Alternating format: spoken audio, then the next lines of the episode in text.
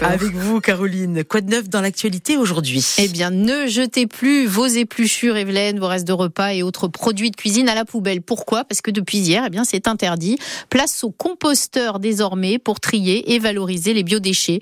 Une mesure imposée par le droit européen et français sur ces déchets qui représentent quand même 26% de nos poubelles selon le CIVADEX, c'est-à-dire 102 kilos par habitant et par an. Alors, Clémence Courdon-Negrini, comment l'appliquer du jour au lendemain en Corse et surtout pourquoi? Le but est simple, valoriser ces déchets qui sont en fait une richesse et peuvent facilement être transformés en compost pour les jardins et l'agriculture locale, mais plus facile à dire qu'à faire, notamment pour ceux qui habitent en appartement et sans balcon. Sur ce point, le Civadec rappelle qu'il existe des composteurs individuels d'appartements et assure que seule une mauvaise gestion du compost peut générer des mauvaises odeurs, comme en extérieur. Chez nous, le système de compostage a commencé à être déployé en 2018 et concerne déjà 30% des habitants en individuel ou en collectif. En 2022, cela a permis de détourner plus de 8000 tonnes de biodéchets des poubelles, mais 35 000 tonnes restantes ont été enfouies, un résultat encore insuffisant. Toute cette année 2024, vous pouvez encore vous équiper d'un composter individuel d'intérieur de jardin gratuitement auprès du Civadec. Voilà à présent une nouveauté qui va plaire aux plus jeunes. Et oui, on peut désormais passer son permis dès 17 ans. Une fois le permis obtenu, ils pourront conduire sans représentant légal à bord du véhicule, comme c'était le cas pour la conduite accompagnée par exemple, ce qu'il fallait jusqu'à présent bien sûr avoir 18 ans pour obtenir son permis de conduire catégorie B. Le reportage signé Alexandre Goligny. Depuis l'annonce du permis de conduire à 17 ans, les avis sont unanimes chez ces lycéens. Moi j'aimerais bien, euh, ça permettrait du coup bah, de pouvoir un petit peu bouger où j'ai envie, surtout pour les cours. Après pour beaucoup de parents je pense qu'aussi ça les laisserait un petit peu euh, de répit je pense avec leurs enfants. Oui ça, serait pas mal parce que moi je pourrais aller au lycée tranquillement. Pour les personnes qui habitent loin c'est plus pratique, c'est mieux pour aller au lycée etc. Le transport ça nous fait lever plus tôt le matin et c'est dérangeant. Une mesure qui doit servir à rendre ces jeunes conducteurs plus autonomes sur la route et une source de motivation supplémentaire pour Martine Guadagnini présidente régionale du syndicat Mobilane. Normalement, ça devrait effectivement les motiver, sachant qu'ils vont pouvoir effectivement se présenter à l'examen du permis de conduire et pouvoir conduire seul à l'âge de 17 ans. Une décision qui va à l'encontre de la sécurité routière selon Claude Vigneault, le patron d'une auto-école accordée depuis 35 ans. Moi, je suis pas sûr que ça aille dans le sens de la sécurité. Hein. On va se retrouver avec des gamins sur la route de 17 ans euh, qui n'ont pas nécessairement la maturité. Hein. J'ai des craintes à ce niveau-là. Des craintes loin d'être irréalistes car les 18-24 reste la catégorie la plus dangereuse sur les routes avec en cause 23% des accidents. Et les jeunes conducteurs pourront peut-être bénéficier d'une autre nouveauté, Caroline. Et oui, une voiture électrique sans apport et pour 100 euros par mois. C'est l'une des autres nouveautés de cette année. Alors pour bénéficier de ce leasing, il faut remplir plusieurs conditions. Avoir un revenu fiscal inférieur à 15 400 euros par an, euh, par part, habiter à plus de 15 km de son lieu de travail ou à défaut rouler au moins 8 000 km par an. Les réservations euh, concernent déjà 20 000 véhicules dans un premier temps. Alors Anthony, lui, fait tous les jours le trajet entre Bastia et Bigouille.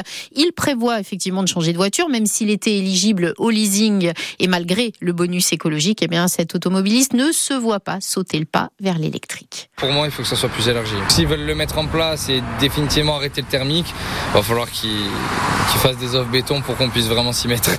pour l'instant, je suis bien ancré dans le thermique. J'ai du mal encore à m'y faire à l'électrique. C'est pas encore euh, optimal euh, sur tous les points, donc euh, pour moi, c'est pas quelque chose qui m'intéresse à l'heure actuelle. Dans le futur, s'il n'y a plus que ça, bon, bah, on va s'y mettre, mais pour l'instant, c'est vraiment pas quelque chose qui m'attire. Et la crainte partagée par de nombreux automobilistes, c'est celle de ne pas pouvoir recharger sa voiture ailleurs qu'à son domicile, faute de bornes de recharge publique. Pourtant, François Oring, qui est directeur de la concession Citroën à Bigouille, est plutôt confiant. Si aujourd'hui je vous dis qu'on est bien équipé, vous, allez me sortir plein d'exemples où il n'y a pas de bornes, effectivement, mais il y en a de plus en plus, et je suis confiant pour l'avenir qu'il n'aura pas de soucis pour se déplacer en Corse en électrique. Ce qu'il faut savoir, c'est que l'électrique, il y a beaucoup de gens qui font des petits trajets. Donc déjà, là, l'électrique, ça peut fonctionner. Pour les gens qui font des longs trajets, effectivement, sur la route, vous faites Ajaccio, Bastia, vous n'avez pas forcément euh, des bornes partout pour vous recharger, et c'est peut-être plus fastidieux à ce moment-là que pour ceux qui font des petits trajets. Et des bornes vont continuer à être installées un peu partout sur l'île. Le gouvernement entend en cours d'année élargir également dans la limite des stocks disponibles les critères d'éligibilité pour le leasing de ce véhicule électrique à tous les foyers ayant un revenu fiscal inférieur à 15 400 euros, euh, toujours par part. Euh, depuis hier, on ne dit plus Pôle emploi, mais France Travail. Et oui, cette nouvelle instance censée regrouper Pôle emploi, les missions locales et les services départementaux doit se mettre en place progressivement. Les premiers effets se feront surtout sentir en 2025. À ce moment-là, tous les bénéficiaires du RSA, un peu moins de 2 millions de foyers aujourd'hui, devront être inscrits à France Travail. Ils sont à peine 1 sur 2 à être inscrits à Pôle emploi aujourd'hui. En football, le mercato d'hiver a ouvert ses portes hier et durera jusqu'au 1er février. Et durant un mois, l'ensemble des clubs européens auront l'occasion de se renforcer, de remodeler leurs effectifs pour la deuxième partie de saison. Une opportunité que devrait saisir euh, l'ACA après une première partie de saison positive. Les Ajacciens ont prouvé qu'ils avaient les capacités pour se mêler à la lutte pour l'accession. Mais Jean-Philippe Thibaudot, il faudra tout de même se renforcer.